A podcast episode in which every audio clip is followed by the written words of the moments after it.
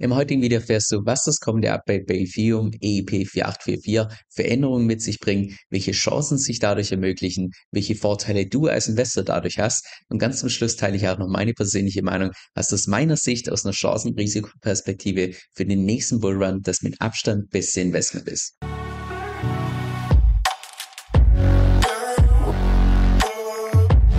Jeder, der den DeFi-Space momentan auch nur am Rande mitverfolgt, der weiß, dass die ganzen Layer 2 Solutions enormst am Boom sind. Wir haben mittlerweile ein Total Value Log von knapp 9 Milliarden und auch von der Aktivität her ist es so, dass derzeit auf den Layer 2 Solutions mehr als dreimal mehr Transaktionen stattfinden als auf Ethereum selbst. Jetzt für die ganzen Neuensteiger, die ganzen Layer 2 Solutions sind im Prinzip nur Technologien, um Layer 1, also Ethereum selbst zu skalieren und bauen auch auf Layer 1 auf. Jetzt der ursprüngliche Plan war ja, dass man Ethereum, also Layer 1, über diese sogenannten Shard Chains skalierbarer macht. Aber aufgrund der Tatsache, dass sich einfach die ganzen Layer 2 Solutions hier so krass schnell entwickelt haben, haben sie dann den Punkt von der Roadmap entsprechend gestrichen, sodass jetzt der Fokus primär darauf ist, dass man die Layer 2 Solutions noch skalierbarer bekommt. Jetzt eines der nächsten Updates auf Ethereum ist das sogenannte EIP 4844 was im Wesentlichen das Ziel hat, die ganzen Layer 2 Solutions auf Ethereum, die sogenannten Rollups, nochmal deutlich mehr zu skalieren, sodass dann irgendwann mal auf Layer 2 auch mehr als 100.000 Transaktionen pro Sekunde möglich sind und dadurch auch gleichzeitig die Transaktionsgebühren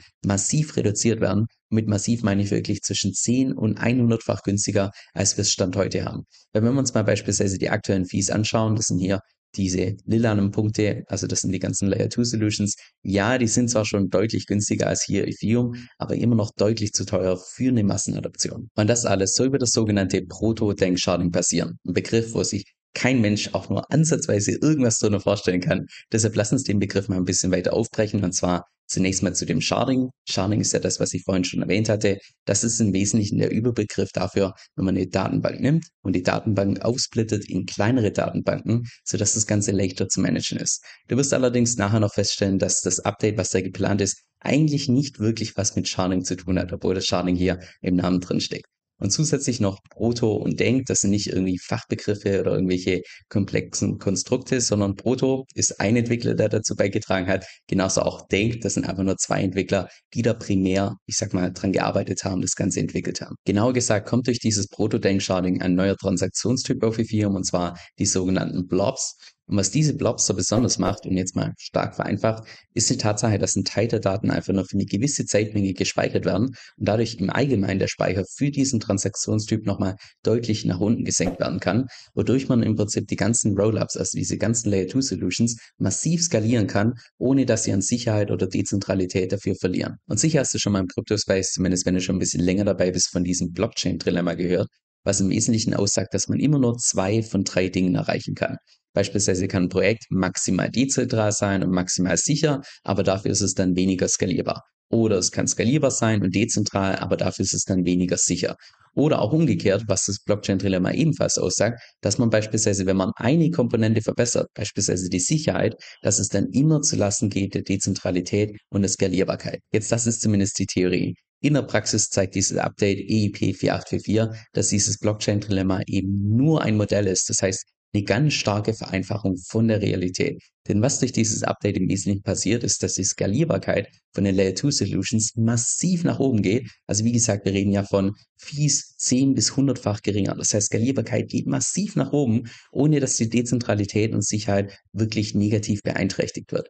Und genau deshalb, weil man hier eben solche starke asymmetrischen Vorteile hat, gehen auch viele Entwickler bei Ethereum so weit, dass sie sagen, dieses Update EEP 844 ist fast ein No-Brainer. Und anders als beim Merge wird durch dieses Prototype-Sharding nichts irgendwie fundamental eine Ethereum-Blockchain geändert. Die Ethereum-Blockchain wird danach eins zu eins gleich weiterlaufen. Nur bekommen sie zusätzliche Funktionalität über diese Blobs. Jetzt für die ganzen Techies, die sich da ein bisschen tiefer reinfuchsen wollen, da kann ich euch den Artikel empfehlen von Vitalik Buterin. Ich würde allerdings sagen, dass es technisch und auch intellektuell durchaus anspruchsvoll ist. Habe ich euch aber unten verlinkt. Jetzt geplant ist, dass dieses Update noch irgendwann in Q3 oder Q4 im Jahr 2023 live geht. Das heißt, noch dieses Jahr entsprechend kommen. Und das sind dann durchaus sehr bullische Nachrichten für alle, die derzeit beispielsweise schon Optimism benutzen oder beispielsweise Arbitrum benutzen. Weil wenn dann tatsächlich die Transaktionsgebühren so tief fallen, da zahlst du einfach nur für den Versand von irgendwelchen Tokens oder beispielsweise für einen Token Swap, zahlst du dann als Transaktionsgebühr weniger als einen Cent. Jetzt noch zu meinem persönlichen Fazit. Also ich selbst bin ziemlich gehypt, was die ganze Entwicklung auf Ethereum angeht.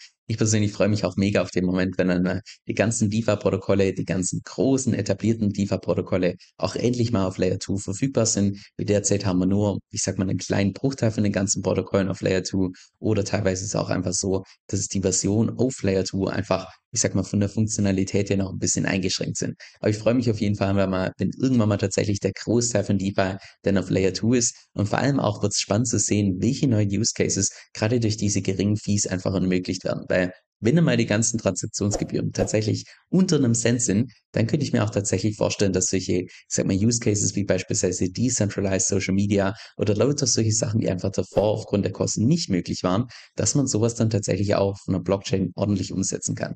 Also da wird es wahrscheinlich neue Use Cases geben, die wir uns Stand heute noch gar nicht wirklich vorstellen können, wenn die einfach Stand heute schon rein aus Kostensicht gar keinen Sinn ergeben würden. Ich wurde auch erst vor kurzem gefragt, was aus meiner Sicht von einem Chancen-Risiko-Verhältnis für den nächsten Bullrun das beste Investment ist. Und ich musste da durchaus eine Weile nachdenken, habe auch dann meine E-Mail-Abonnenten einfach mal gefragt, was die denn denken, was das beste Investment ist. Aber ich selbst bin zu dem Entschluss gekommen, dass für mich persönlich konservativ gehebelte Ether auf Liquidity von einer Chancen-Risiko-Perspektive mit Abstand das attraktivste Investment sind. Warum Ether? Ich meine, das heutige Video war einzig und allein um Ether. Ihr seht die ganze Entwicklung, die da momentan stattfindet, wie schnell das momentan geht mit den ganzen Layer 2 Solutions. Auch Ether hat mittlerweile den Test der Zeit bestanden, was die allermeisten Altcoins nicht tun. Für die allermeisten Altcoins, wie gesagt, nur einen Zyklus gut performen und dann immer mehr an Bedeutung verlieren. Und bei Ether ist es einfach nicht der Fall, dass es auch von Zyklus zu Zyklus relativ gut performt hat und gleichzeitig das Ganze kombiniert mit Liquidity, was aus meiner Sicht einfach der ja, eines der sichersten und effizientesten DeFi-Protokolle ist, was wir derzeit im Markt haben. Und das dann einfach kombiniert, denke ich, da steht einfach das Chancen-Risiko-Verhältnis unglaublich gut für den nächsten Bullrun, dass man mit einem, ich sag mal, überschaubaren Risiko eine brutale Upside hat. Aber ja, geht's noch besser? Ich denke ja, aber nur ein einziges Investment könnte das aus meiner Sicht tatsächlich schlagen. Und das ist natürlich ein Investment in sich selbst, in dem man seine eigenen Skills nochmal vorantreibt, indem man einfach, ja, indem du dich einfach selbst verbesserst, weil beispielsweise nur ein Buch, was vielleicht 10 Euro kostet, könnte irgendwann mal in der Zukunft dazu führen, dass du Tausende, Zehntausende oder Hunderttausende mehr verdienst. Von daher gibt es wahrscheinlich kein Investment, das aus einer Chancen-Risiko-Perspektive dieses Investment in dich selbst tatsächlich schlagen kann. Falls du ebenfalls Zugang zu meinem Newsletter haben möchtest, kannst du dich unten in Beschreibung gratis eintragen. Das führt zu diesem Link hier. Da kannst du hier entsprechend deine E-Mail eintragen und dann bekommst du ein bis zweimal pro Woche den entsprechenden Newsletter gratis zugeschickt. Jetzt das Blöde in YouTube ist meiner Meinung nach, dass es einfach so ein Stück weit safe versetzt ist. Weil wenn jetzt tatsächlich mal irgendwelche wichtigen News rauskommen, boah, bis ich da ein Video vorbereitet habe, aufgenommen habe, editiert habe, da können Stunden bis Tage vergehen. Und genau deshalb benutze ich dafür meistens meinen E-Mail-Newsletter, wo ich regelmäßig meine Markteinschätzung abgebe, wo ich regelmäßig auch meine Strategie teile und nein, keine Sorge, zu keinem Zeitpunkt wirst du da von mir irgendwie Spam erhalten, sondern im Gegenteil, ich versuche da tatsächlich, dass ich in jede einzelne Mail Tipps reinpacke, die auch tatsächlich für die Praxis relevant sind. Jetzt, falls das für dich interessant klingt, dann kannst du dich einfach bei mir auf meiner Website entsprechend eintragen und zwar unter kevinsoe.com-9. Das ist Kevin, K-E-V-I-N, S-O-E-L.com-9 kevinsill.com-9. Dieser Podcast stellt weder eine steuerrechtliche noch eine finanzielle Beratung dar. Das heißt, alle Inhalte sind wirklich nur zu Informationszwecken bestimmt.